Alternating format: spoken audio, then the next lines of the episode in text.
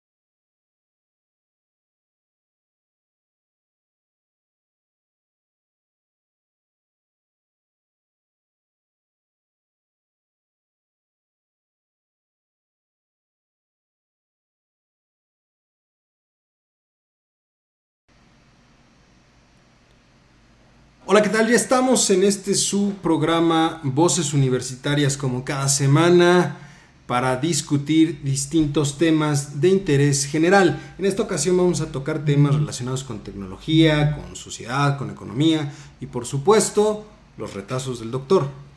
Ya era una sección que teníamos prometida desde hace mucho tiempo y es momento de poder retomarla como debe de ser. En este eh, martes me permito saludar a mis queridos amigos, compañeros y colegas. Vero, ¿cómo estás? Hola, ¿qué tal? Buenas tardes. No escucho a Vero yo. Juan, ¿cómo estás? Bien, gracias, pero no escucho a Vero. Seguramente ahorita le subimos un poquito, le sube ella un poquito a su, a su micrófono. Y Charlie, ¿cómo estás? Hola Lalo, maestra, doctor, qué gusto verlos. Público culto y conocedor, qué bueno que están con nosotros. Nuestro querido público culto y conocedor, efectivamente, ya estamos, ya estamos aquí en Voces Universitarias. Pues vamos a arrancarnos, vamos a arrancarnos con eh, una, una noticia eh, interesante, diría yo. Pero antes de darte la palabra, Charlie, para que empecemos contigo, nada más quiero eh, acotar, dado que en este programa se habla mucho de la cuestión política y llegamos a tocar también cuestiones relacionadas con la sátira política y todo eso. Eh, hoy en la mañana eh, se dio a conocer el fallecimiento del comediante Héctor Suárez,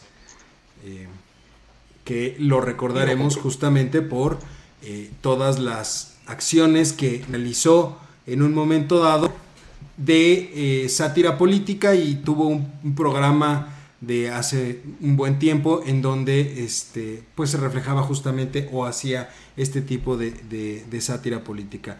Eh, se anunció hoy en la mañana que falleció. Y pues bueno, está, está de luto el mundo de la comedia, el mundo del espectáculo. Solamente lo dejaremos ahí eh, como apunte. ¿De acuerdo? Pero adelante Charlie, vamos con, Yo pensé Que era un, años. Yo pensé que era un fake news en un momento dado, ¿eh? Y, no, pero sí, sí, no. real. Yo, yo me quedo con una frase icónica que dice chicharrón de puerco y puerca. Chicharrón de puerco y puerca, así es, así es. La frase de no hay, no hay, no hay, no hay. El mil usos. queremos ro, queremos ro. El destroyer.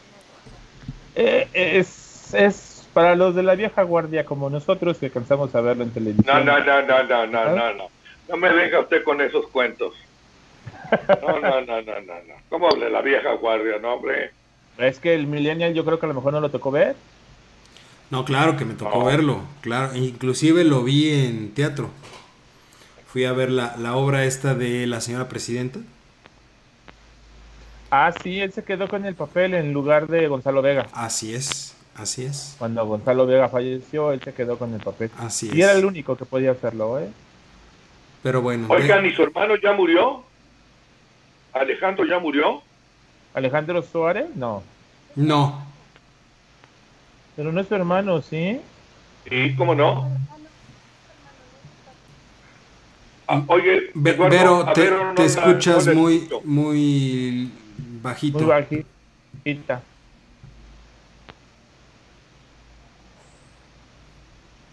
No, no se escucha.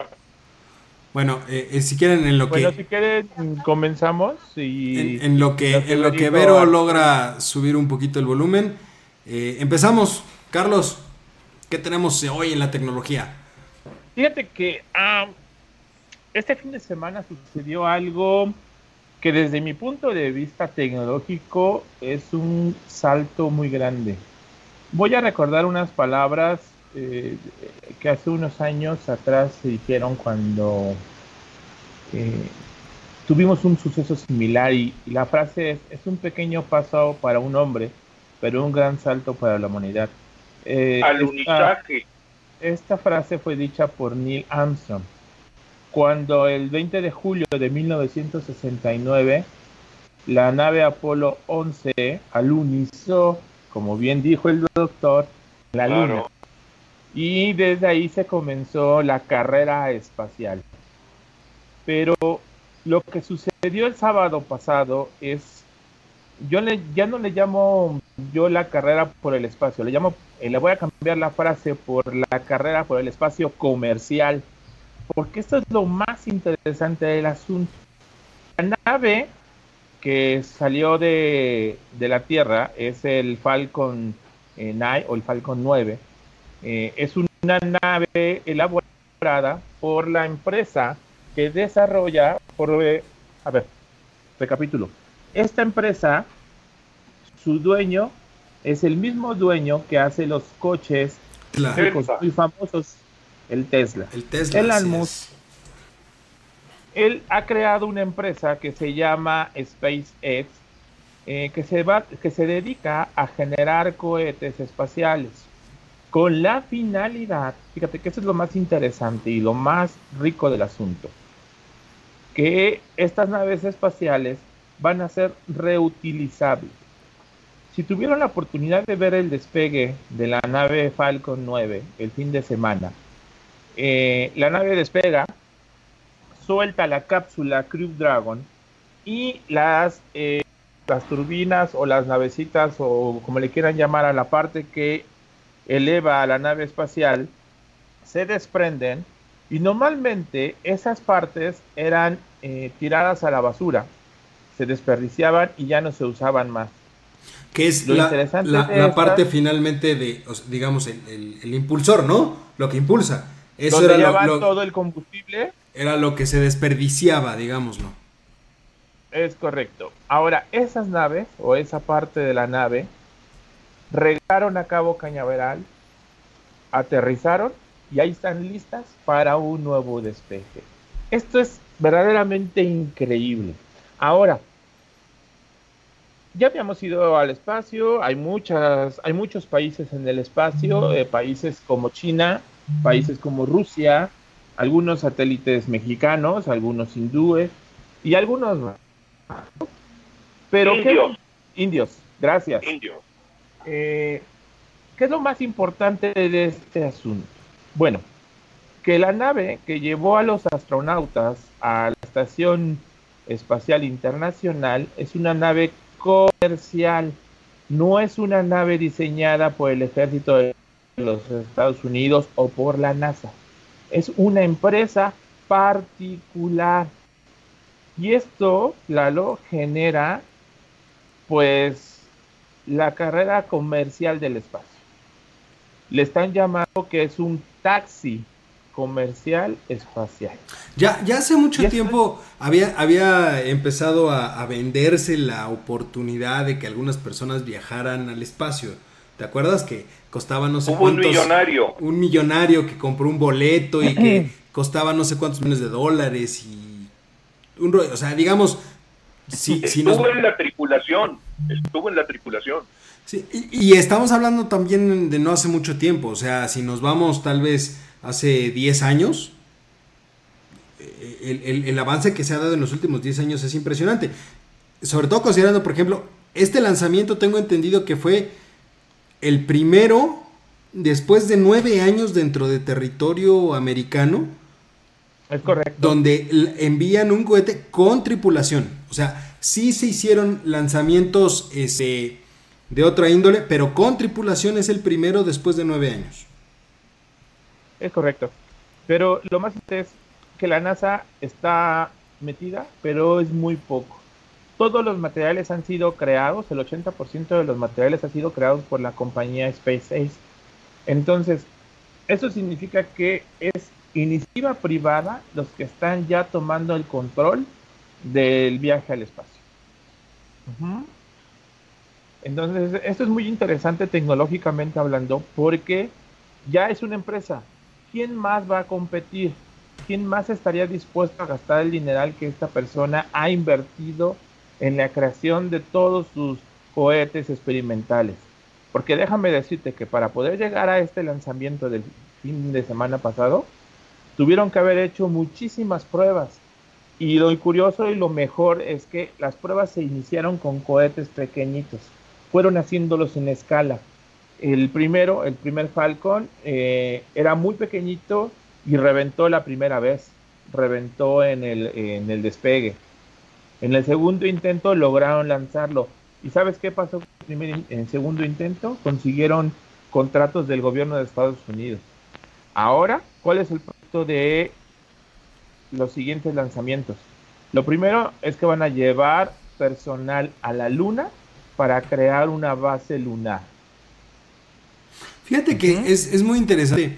Eh, porque en, realidad alrededor justamente de todo lo que tiene que ver con la carrera espacial, siempre se han dado una gran cantidad de conspiraciones que, bueno, o sea, hasta las más inimaginables, desde el Área 51, que si nunca realmente se llegó a la Luna, que si no sé qué tanta cosa rara.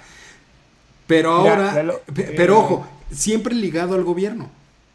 Ahora ya es un particular el que está participando. Y eso es lo que, y eso es lo que genera la mayor duda posible. Eh, y curiosamente, Elon Musk en su compañía solo tiene, en teoría, personal de Estados Unidos. No tiene extranjeros. Y eso lo no, en teoría. Porque el que diseñó los trajes para los astronautas ahora para este viaje es un mexicano, tiene orígenes mexicanos, ¿no? Entonces no sabemos si es mexicano mexicano o es un eh, norteamericano con raíces mexicanas. Déjame investigar ese tema. Pero él defendió que ante el Congreso que el personal que trabaja con él es solamente gente de Estados Unidos. Y fíjate que mientras estaba investigando me acordé mucho de la maestra Chalita cuando habló del tema de conspiraciones.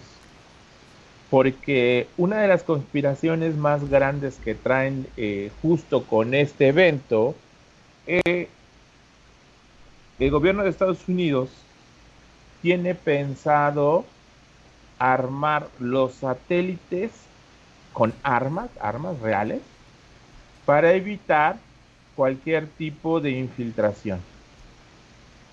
No sé si sea contra OVNIs, no lo sé, o contra otros países para que no puedan llegar al espacio. ¿Qué pasaría si China llega al espacio?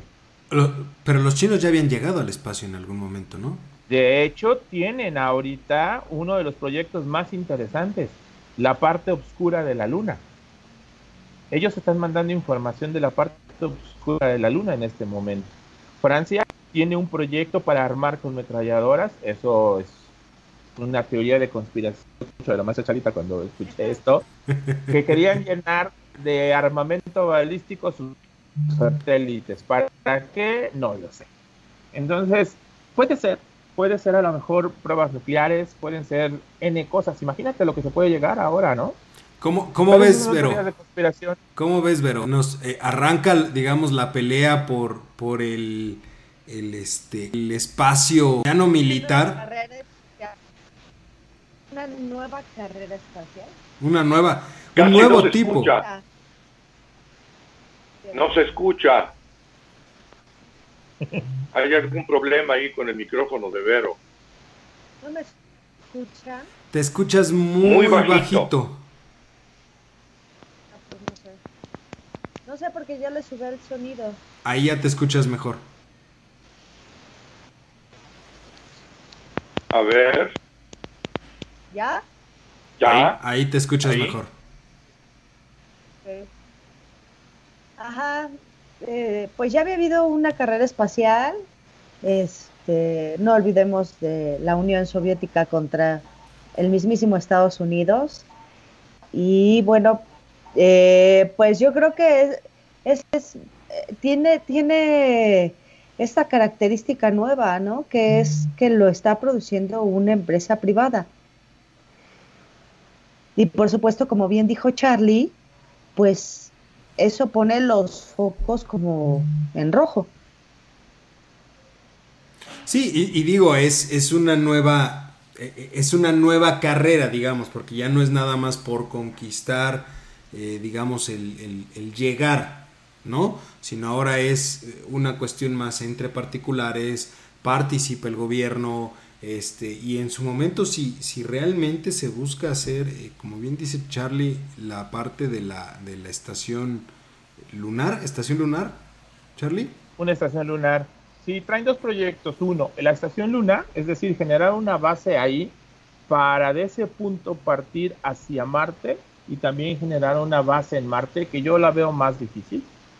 A la Luna puede ser, y ya no tener una estación espacial que esté girando alrededor de la Tierra, porque eso también, eh, digo, es, cuesta mucho dinero hacerle mantenimiento y demás, pero a lo mejor una base en la Luna sí es más posible y creíble.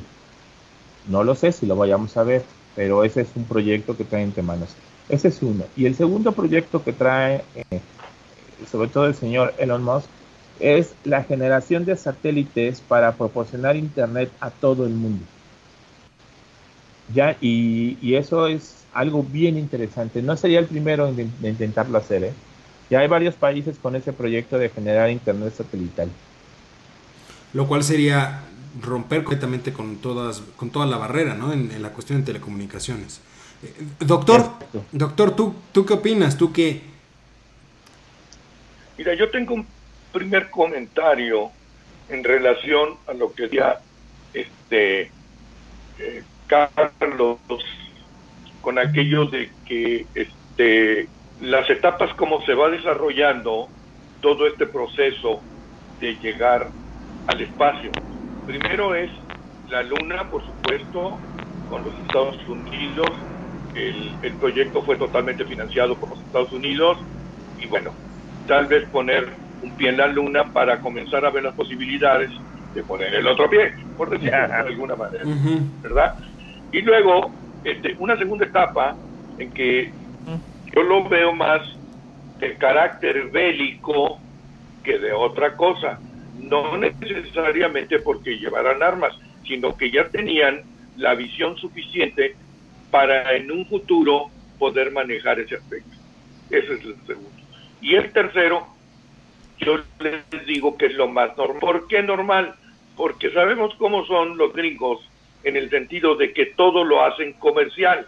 La propia economía, y aquí a ver si no me contradice Eduardo, en Estados Unidos es comercial. ¿A qué me refiero? Este, no es como ni siquiera una economía mixta, porque el Estado no interviene.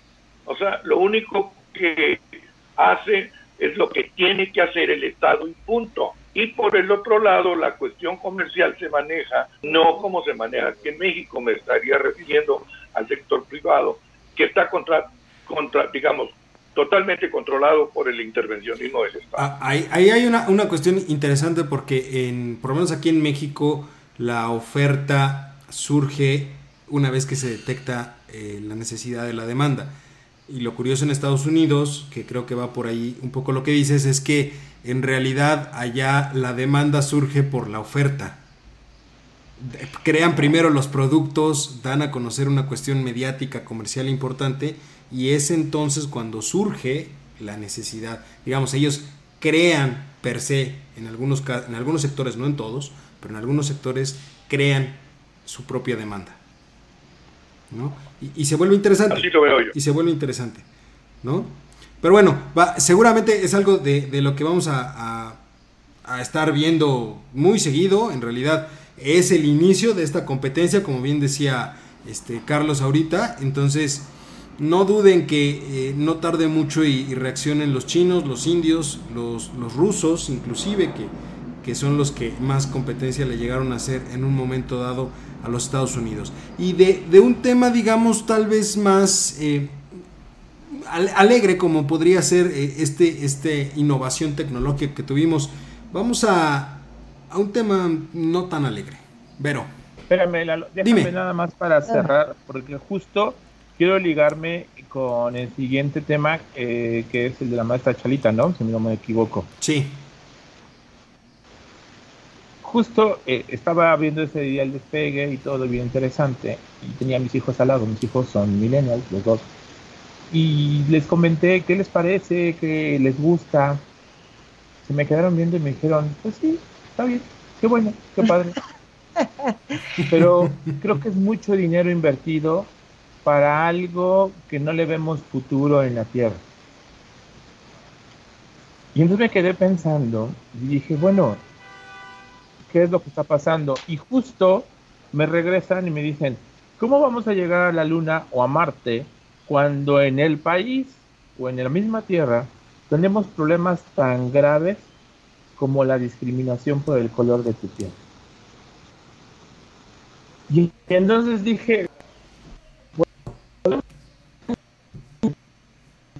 a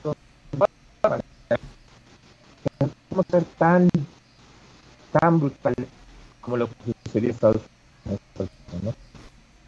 Para la quedé pensando en las palabras de mis hijos y creo que tienen toda la razón del mundo. ¿eh? Totalmente. Bueno, eh, mi tema es eh, justamente de lo que les quiero hablar, es esto que tú mencionabas, Charlie, el de estas manifestaciones y la, radical, y la radicalización de las protestas que han tenido lugar en Estados Unidos, a raíz, no, no quiere decir que esto sea eh, solamente de una forma, ¿no? Me parece que la protesta puede llegar a ser multifactorial, pero se da a razón de que el 25 de mayo en Minneapolis, Minnesota, durante un arresto de un delito menor, eh, un hombre afroamericano fue asesinado a manos de la policía local.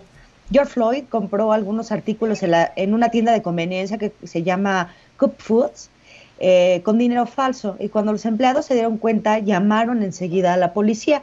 Llegó la policía, eh, localizaron al sujeto que estaba dentro de un vehículo Mercedes-Benz y eh, bueno, entablan una conversación con él, él este, tienen un pequeño forcejeo muy breve, finalmente él no se resiste al arresto, ¿no? Suben a la patrulla, en eso llegan dos patrullas más de refuerzo y una de ellas eh, era ocupada por los agentes Derek Chauvin y Tauta, y entonces ellos eh, bajan de la, de la, patrulla a George Floyd y eh, Chauvin lo, lo, pone contra el suelo, le pone su rodilla encima en, del, del cuello y pues él grita que no puede respirar y aún así él eh, hace caso omiso. Gente llega a tratar de, que lo suelten. Fueron ocho minutos, ¿no? Lo sueltan, al contrario, ocho minutos cuarenta y cinco. Eh, la gente trata de que lo suelten, se enfrentan con los policías, los policías los empujan, los hacen a un lado. Finalmente le dicen, es que velo, ya está inconsciente. Y en eso llaman ya a la ambulancia se lo llevan inconsciente, unos dicen que murió eh, justo en la calle, otros dicen que en el traslado.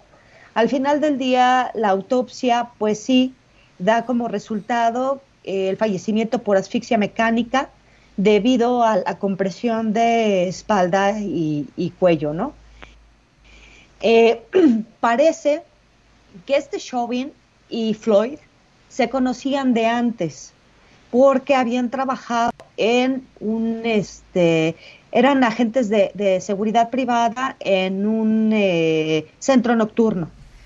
Entonces podría ser que esto fuera algo completamente personal, pero se da en un lugar donde actualmente han estado las patrullas muy pendientes de las comunidades afroamericanas, han estado ahí todo el tiempo y ellos se han sentido como muy amenazados. Esa es una. Número dos, el mayor golpe en Estados Unidos por la pandemia del COVID-19 ha sido en la comunidad afroestadounidense. No es la gente que más ha quedado sin empleos y es la gente que más ha muerto en, esas, en esas comunidades, debido que en muchos casos, en su mayoría, por los trabajos que realizan, ¿no? O son eh, choferes de autobuses o dependientes de alguna tienda, eh, o eh, han trabajado en los hospitales de, salud en primera línea, pero el punto es que han sido la comunidad más afectada de muertes en, en, Estados Unidos. Entonces, bueno, esto hizo que se registraran grandes manifestaciones muy duras. el movimiento Black eh, Lives Matter, eh, reaccionó con un ya basta eh, y, encabezó el, movimiento. sin embargo, bueno, como en la mayor parte de las protestas, se fueron infiltrando gente como anarquistas o de la supremacía, los supremacistas blancos. Hubo un choque ahí, Y esto intensifica la, la violencia. Que, y, sale eh, uno de los, de los blancos, que además es fanático de Trump, y sale de su camioneta y con un arco y una flecha le dispara a uno de los manifestantes afroamericanos.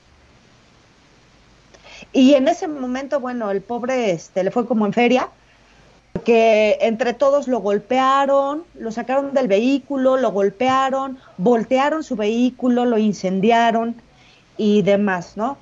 Pero entonces te da eh, el panorama de qué tan dividido está en este momento Estados Unidos. Y bueno, las más duras manifestaciones y las mayores se han registrado en ciudades como Minneapolis, Nueva York, Washington, D.C. y Los Ángeles. Que de hecho llamó la atención la, imagen de, que apagaron las luces, ¿no? De la, de la Casa Blanca. Eh, porque en Washington eh, fue todavía más eh, grave la protesta, empezaron a aventar cosas, eh, quemaron, aventaron un, molotov a la iglesia de San John y además eh, contra eh, la Casa Blanca. Entonces el servicio secreto se llevó a Donald Trump a un búnker y justamente por razones de, seguridad apagaron todas las luces de la Casa Blanca. Eh, a raíz de esto, entonces, se desplegaron miles de soldados de la Guardia Nacional en 15 estados y se dispuso el toque de queda en varias ciudades, ¿no? Eh, finalmente Donald Trump, yo creo que al, sentirse amenazado en su seguridad y además por elecciones que están en puerta, ¿no? Anunció que si los este, líderes niegan a tomar las medidas necesarias para defender la vida y la propiedad de sus residentes, él invocará la ley de insurrección, ¿no? que permite al, al presidente entregar eh, fuerzas militares en todos los Estados Unidos ante para suprimir el desorden civil. Y dice una frase como, como muy fuerte, que dice, vamos a reprimir muy fuerte, muy fuerte. Si no dominas tu ciudad y tu estado, ellos te llevarán por delante y lo haremos en Washington. Haremos algo que la gente no ha visto antes. Vamos a tener, tener una dominación total.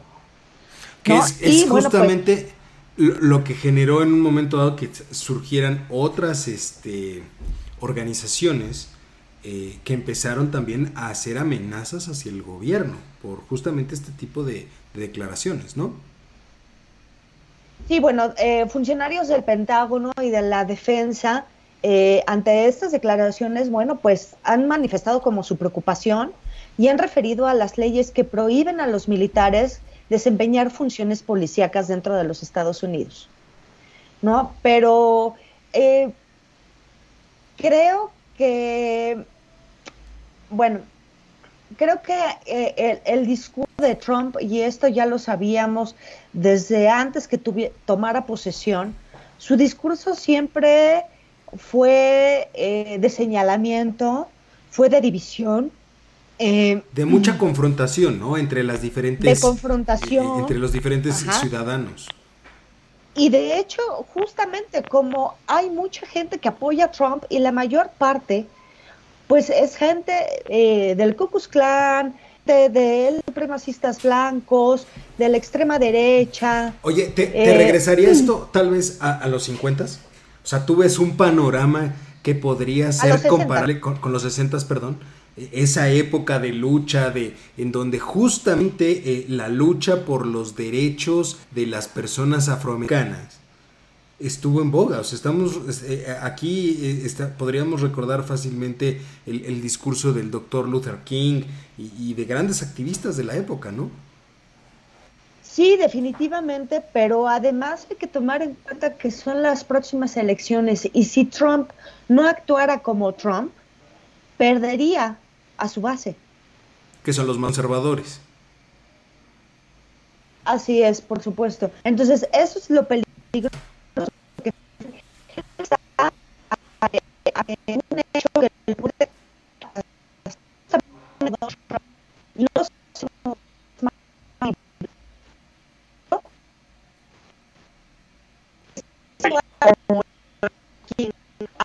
no con estos discursos eh, tantos votos bueno, pues entonces podría perderlos. De por sí creo que va 10 puntos abajo de Joe Biden en la última encuesta que... Ah, de, hecho, ya, muchos analistas están dando que esta situación en realidad le va a costar políticamente, eh, más bien electoralmente hablando, le va a costar a Donald Trump.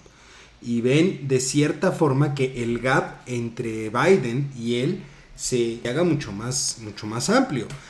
Pero aún así, también esos mismos analistas dicen que se corre el peligro de que justamente por este tipo de levantamientos, los más conservadores que nunca se pronuncian de forma este, visible, digámoslo de alguna forma, empiecen a salir, ¿no? Y eso genere de cierta manera eh, eh, esa, una mayor confrontación social, pero también puede ser que sea el trampolín que requiera, y decían algunos analistas, que requiera Donald Trump para volverse a posicionar en la carrera en un gap mucho más cercano a, Joe Biden, lo cual sería muy peligroso, por cierto. Claro. ¿eh?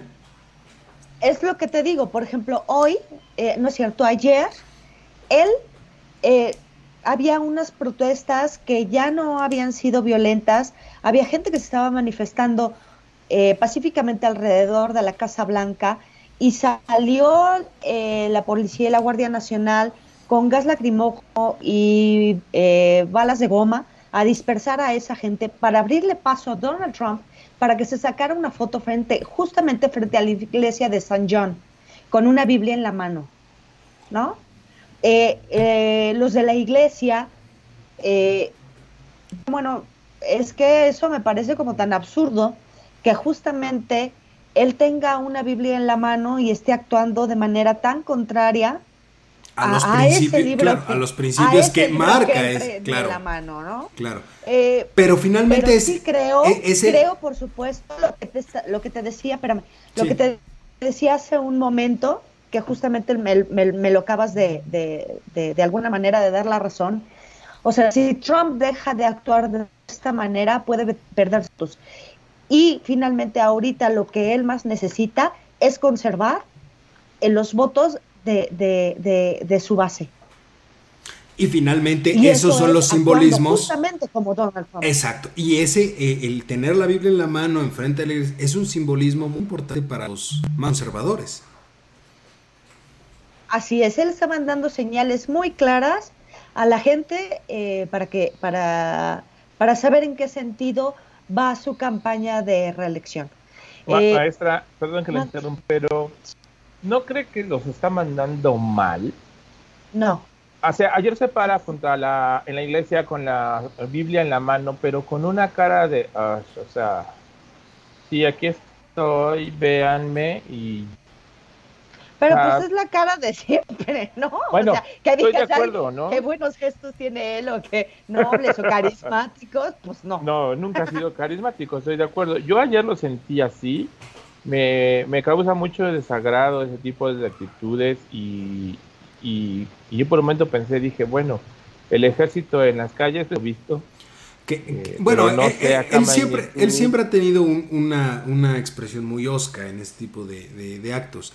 Pero lo que más sorprende en un momento dado es la capital del, del país libre, como dicen algunos, ¿no? Del imperio, eh, con, con, carros en llamas, con protestas. O sea, también eso es algo que electoralmente le tiene que pasar factura. Pero como bien dice eh, Vero, eh, digamos que tiene, tiene las dos posibilidades. Puede jalar muchos más votos pero también los puede perder. Depende mucho de, cómo actúe y si se mantiene bajo la línea que siempre lo ha hecho desde que era candidato, puede ser que cierre el gap, no a, niveles, digamos, muy... Pero por lo menos sí para dar una buena batalla de cierre de campaña. Hay algunas, algunas, eh, algunos consultores políticos eh, dicen que no es una buena idea que en tú en tu campaña trates de tapar los votos que nunca tuviste, ¿no? Sino por el contrario, que trates de afianzar los que sí tuviste y a lo mejor captar a uno que otro indeciso. Pero que nunca trates, o sea, que tu, que tu centro de tu estrategia no puede ser ganar el voto de otro. Sí, porque pierdes el tiempo y descuidas completamente a la base que te dio en algún momento dado el apoyo. Es correcto. Entonces a mí me parece que esa es la parte que, Donald Trump está cuidando. Justamente. Y bueno, ya nada más para concluir, para cerrar el círculo, y otra vez voy a hablar de las, de las famosas teorías de la conspiración. Venga, maestra, porque créame que no sabe cómo hay las disfruto.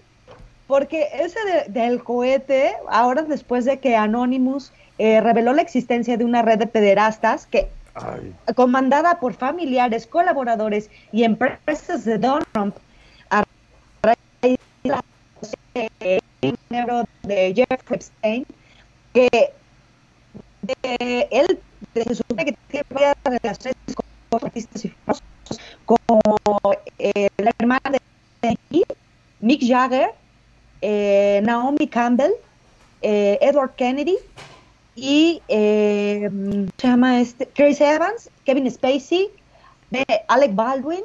Todos ellos están, eh, según en esta red de pederastas, pero no sé si se acuerdan que yo les había comentado lo que decía Quanon, que era exactamente al revés, que los demócratas, los que tenían a esta red, eran los iniciadores de esta secta, ¿no? Y que al contrario, Trump estaba luchando contra ellos para liberar a los niños que habían sido secuestrados por estos perversos, ¿no?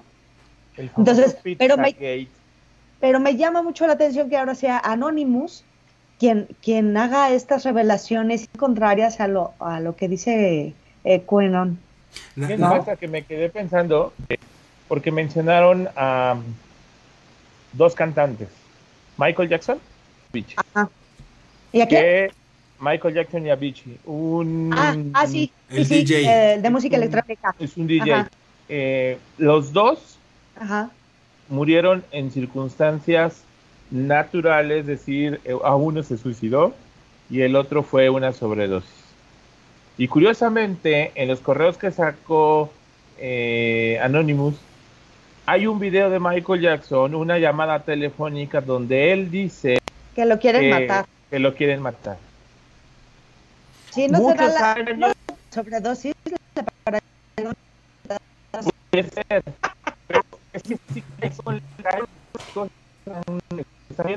también fue acusado de pedofilia, él también y salió libre, eh, pero y curiosamente después aparece muerto, ¿no? Eh, ya, ya, ya. ese documental de Dejando Neverland? No, ese hay que verlo. Nunca, ah, pues nunca, lo, nunca lo vi completo. Vi nada más el inicio, pero nada más. Ah, nada más para cerrar, en, un, en un minutito. Doctor, en esta situación de, de lo que está sucediendo en Estados Unidos, eh, eh, no sé bien cómo esté la legislación en, en Estados Unidos en esa situación, pero eh, en cuanto a la violación a derechos humanos, ¿hay excepción o pueden hacer excepción justamente por, por una cuestión de seguridad? No. Ninguna parte del mundo se ha visto, escuchado, en ninguna manera, este, digamos, eh, ¿cómo diré? Es que se fue otra idea. O sea, no se puede, de ninguna forma, puedo decir que mi proceder, entiéndase, Trump, en todo caso, es violatorio de los derechos humanos. Sencillamente, los derechos humanos existen por y sobre de quien sea, de todas. Entonces, la violación existe, por supuesto que sí, ¿verdad? Y puede ser manejada perfectamente con los manifestantes. Ahora, hay una cosa aquí que, digamos, a mí, que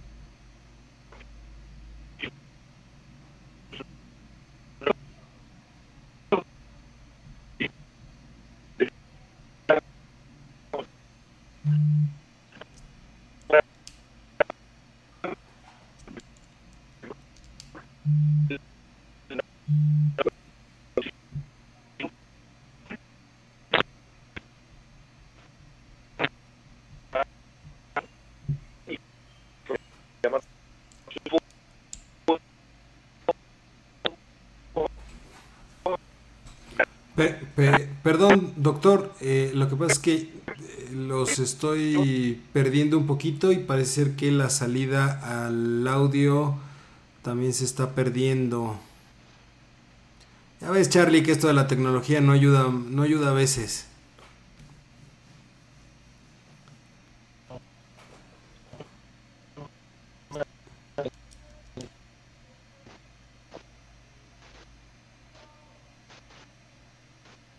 A, ver, doctor, ahí.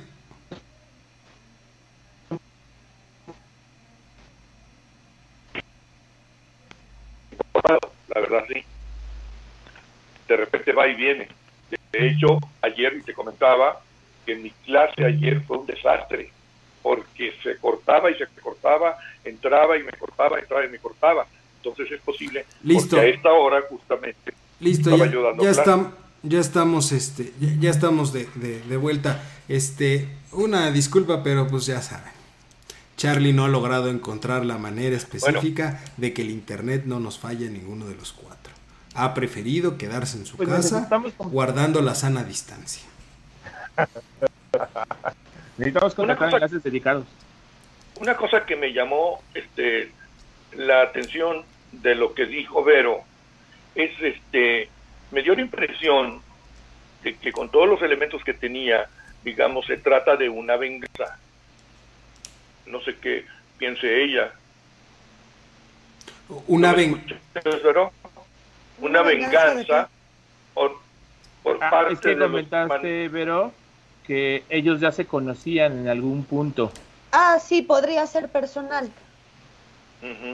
Por ahí andaba la cosa, ¿no? pero Y podría también, ser. No, No, o sea, eso. no es una seguridad No. ni es algo que estuviera confirmado, ni nada por el No, estilo. no, no.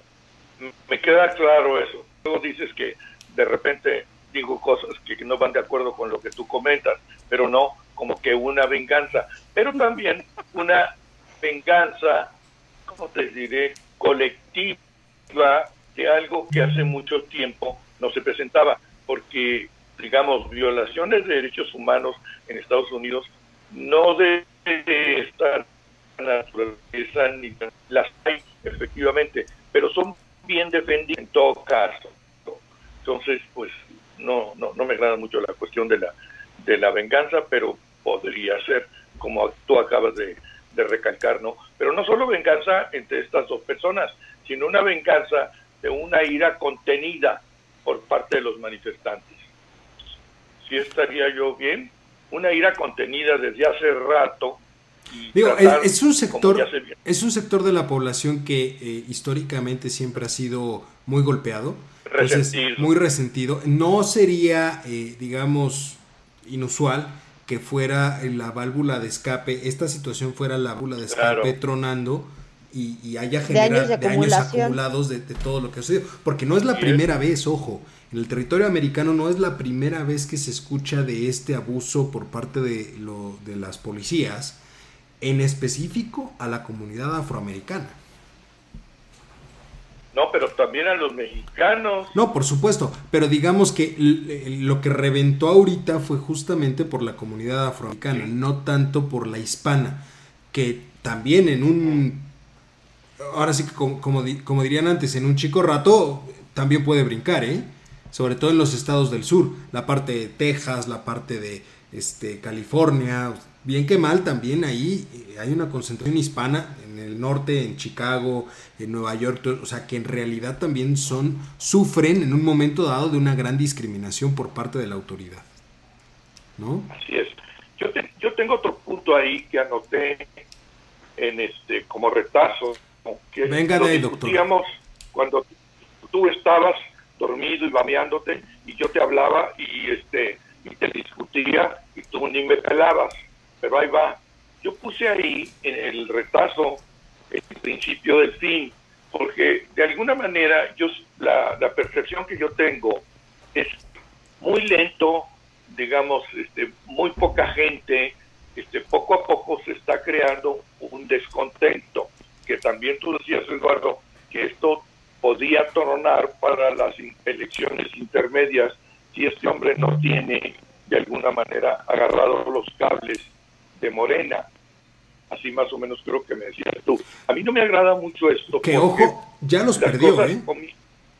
A mi parecer, eh, él se ha desmarcado suficientes veces de Morena como para que el partido ahorita esté hecho un verdadero caos. Entonces, Es lo que ha habido divisionismo ahí ya. Ya hay divisiones de Morena, en Morena. Y tú decías que tendría que ser más grande para que en un momento dado produjera, digamos, algo este, pues más, más grave, ¿no?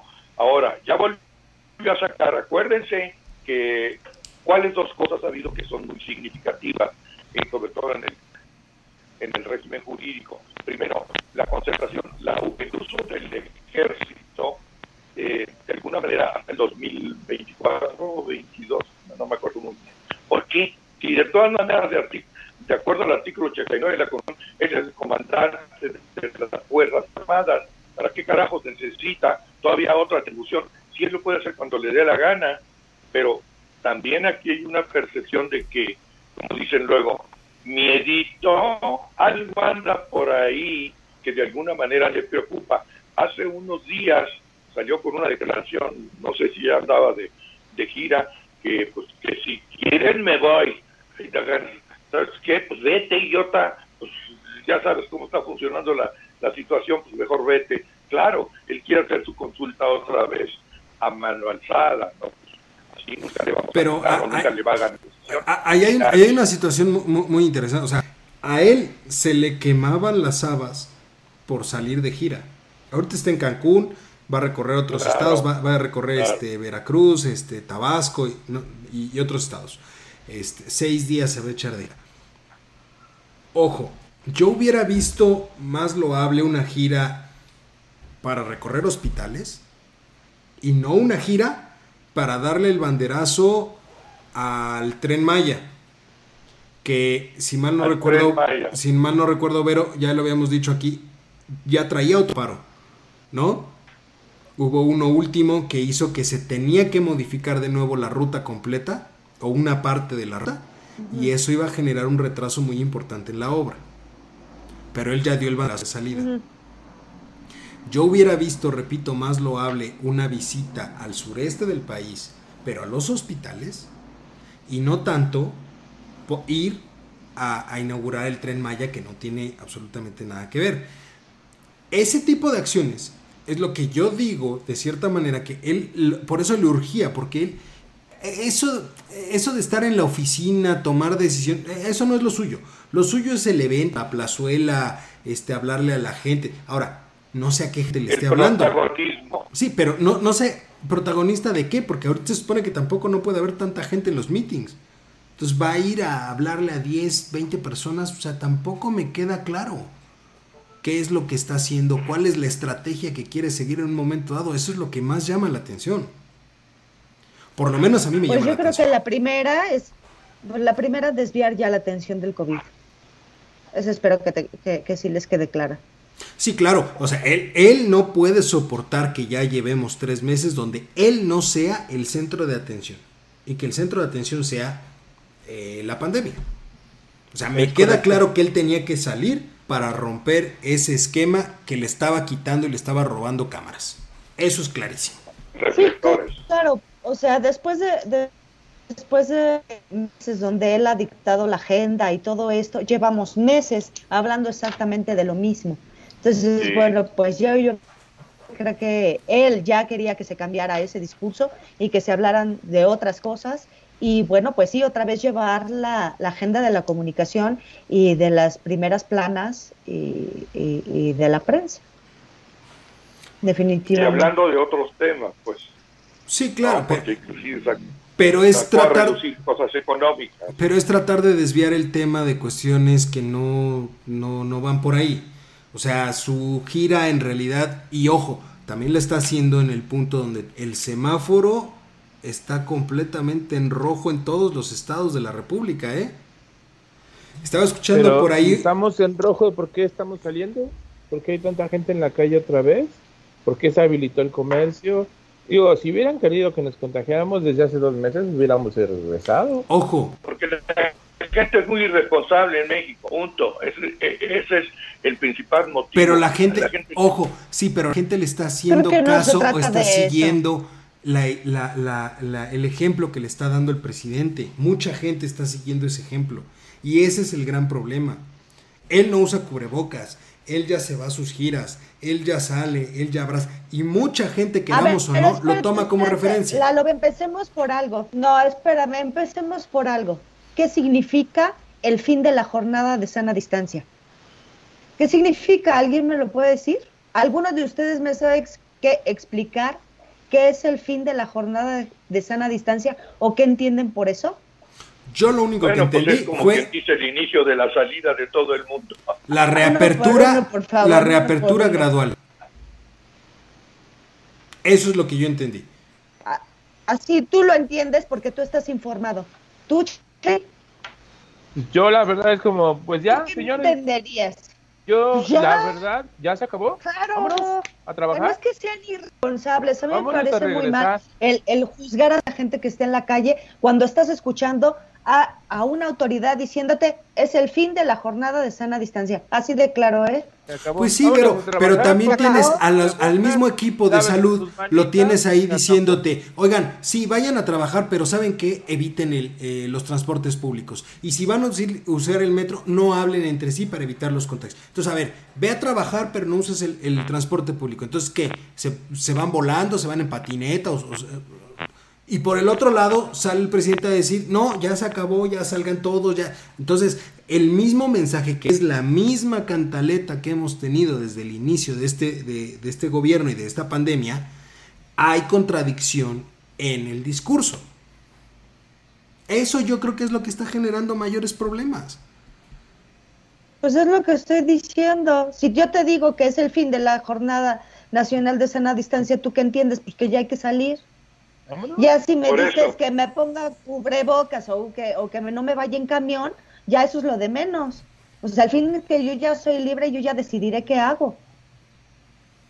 Bueno, Ya hubo Entonces, por supuesto que eso caiga, con- que eso, eso, co- eso cae, este, tra- trae confusión entre la gente, por supuesto que sí. Ya, Por ya los supuesto que sí. están programando fechas para abrir. Ya las tiendas comerciales están preparándose para abrir. O sea, ¿qué vamos Se, a se hacer? supone, se supone que ahorita son tres sectores los que reabrieron ya de manera importante. ¿No? El sector de el automotriz, el... Ahí se me fueron. El de construcción construcción. y el de este... O sea, a- aparte del cervecero. Este... se, me fue, se me fue el, el, el- el cero. Pero en realidad, por ejemplo, No, el cuarto.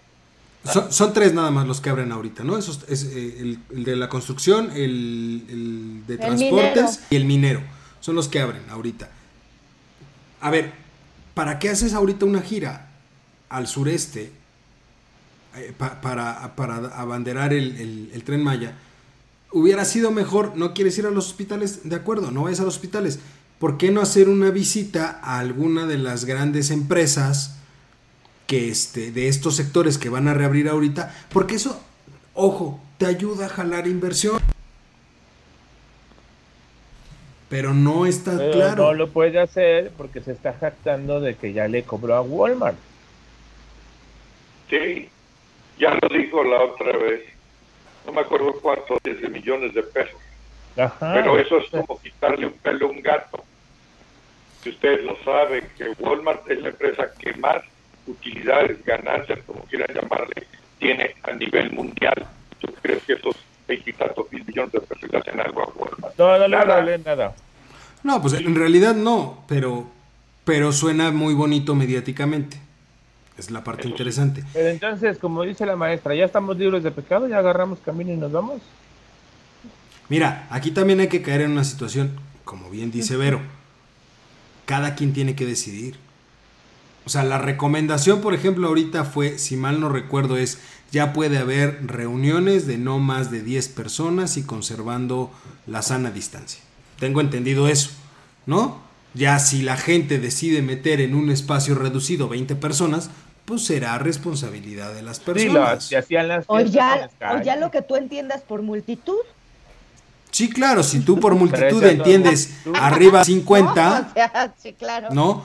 Pues Pues sí. e- e- es una Ya situación lo que entiendas tú por, y, y ojo, ya lo que entiendas tú por higiene y por no, y, y ojo, Bronca. salió un estudio hecho por el MIT en el caso de México y hablaban que en este en México se iban a pasar de 9000 muertos a cerca de 138 mil. Ojo con ese gap. No dudo que vayan a hacer un poquito más, levemente, porque pues ya saben que ahora eh, parece que va a haber una comisión de salud que se va a encargar de rectificar el número de fallecidos, ¿no? Por COVID. Sí, que es justamente el- lo que se buscaba bueno, desde un principio. Seguramente, Sí, bueno, eh, hoy en la columna Carlos Lore de Mola habla de un conflicto que tuvieron este, Claudia Sheinbaum y López Gatel.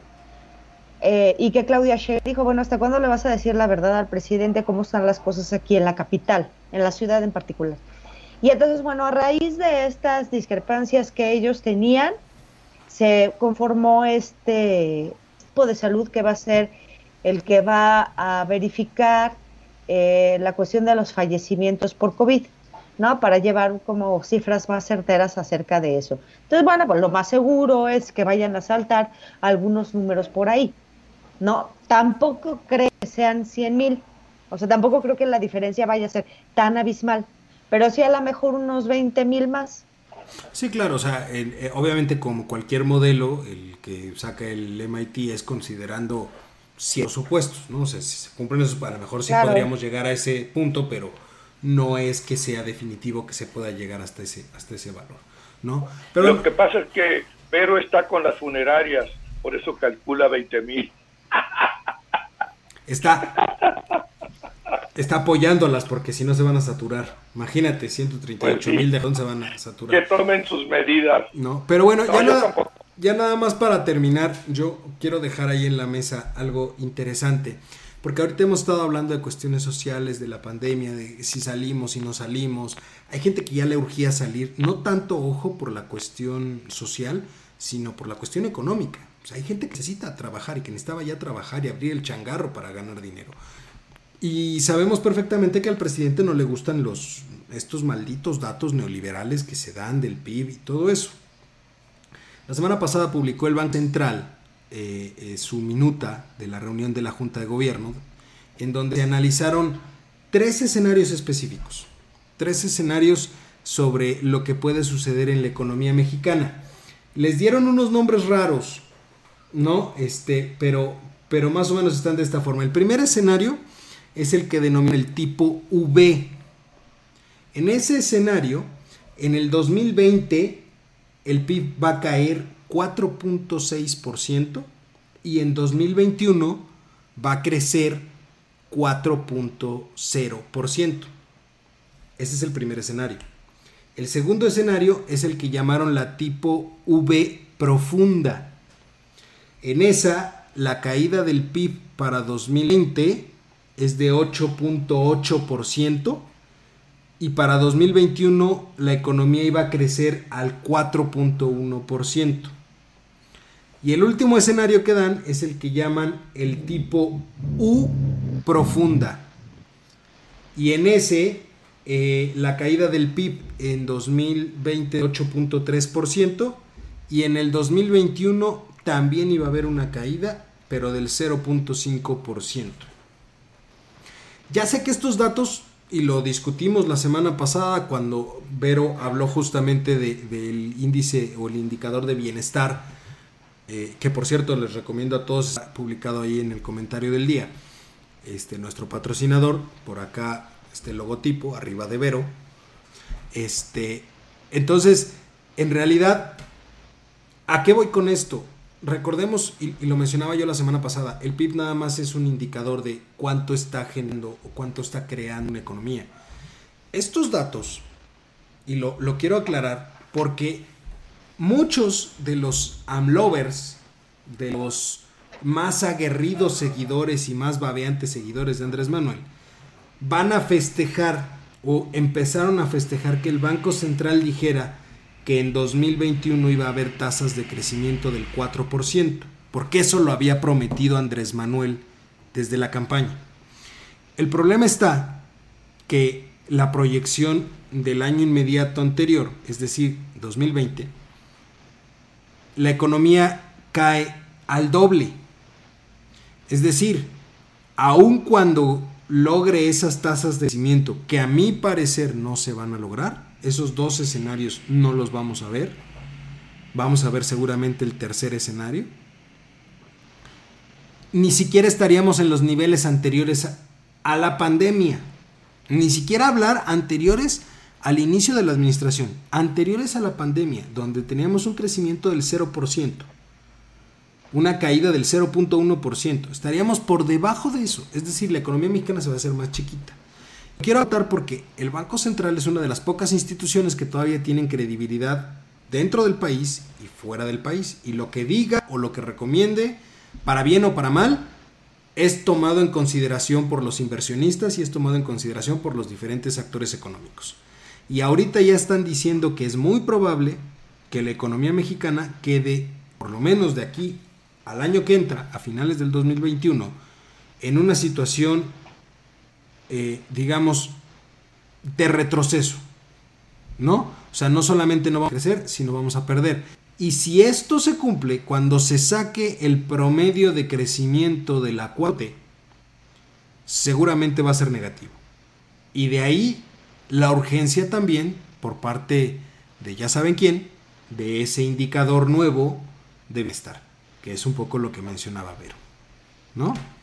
Pero ya lo veremos, repito, ahorita están festejando que el Banco Central hable de un crecimiento del 4%, pero no toman en consideración que la perspectiva de este año es caiga más allá del 4%. ¿No? Pero bueno. Luego entonces no es el principio del fin. Sí, puede ser el principio del fin, pero también hay algo que yo te decía muy importante. Sí llama la atención y sí mueve una marcha donde tú veas 100 mil personas. Estoy totalmente de acuerdo. Pero yo creo que para que en este país pero me voy realmente... que tú acabas de Sí, pero a ver, para que realmente, inclusive la cuestión económica, sea un peso, necesitamos no 100 mil gentes en la calle. Y no estoy convocando a que se hagan march, no. Pero el día que realmente salga, por lo menos, el 10% de la población de este país a marchar. Pero no, por favor, en sus BMW, ni en sus Mercedes, en sus Ferraris, Corvettes, por favor. No, a ver. Esos déjenlos en su casa. Sí, claro, pero, pero estamos hablando, ojo, del 10% de la población. Somos 130 millones de mexicanos, estamos hablando de 13 millones. Si salen a marchar 100 mil, se mueve algo en esa ciudad. Pero no es suficiente, y yo lo he dicho, no es suficiente para que el gobierno realmente recule. Cuando ya la cifra le diga, oye, hay más de 10 millones de personas este, manifestándose, entonces te apuesto lo que quieras a que va a tratar de recular. Pero a ver, yo tengo una pregunta. ¿Cuál es la percepción ahorita de popularidad de Andrés Manuel? Muy buena. No, pero no es buena, pero dame cifras. pues sigue teniendo el 65%. Sí. Sí, y además califican muy bien eh, la manera en que él ha llevado la, eh, crisis, por la pandemia. Así es. Eh, en realidad es muy complicado y, también te lo decía yo a ti, Juan, yo creo que en un momento dado, si realmente se quiere ver un cambio, se tiene que hacer consciente entre la población que lo que importa no es tanto la elección del 2024, la que importa es la elección del año que entra. Si él vuelve a obtener la mayoría con Morena, el resto del sexenio se va a ir de pechito haciendo lo que él quiera. Es más importante esta intermedia que la de 2024. Pero bueno. Vero, muchísimas gracias. Juan, muchísimas gracias. Charlie, muchísimas gracias.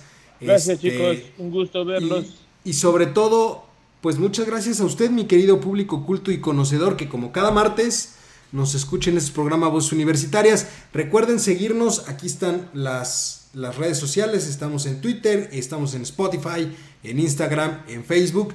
Y recuerden también seguir el sitio o ir a visitarnos en el sitio del comentario del día, nuestro patrocinador oficial eh, de este programa Voces Universitarias. Y tengan excelente semana, nos estamos viendo. Eh, hasta luego. Cuídense de Anonymous.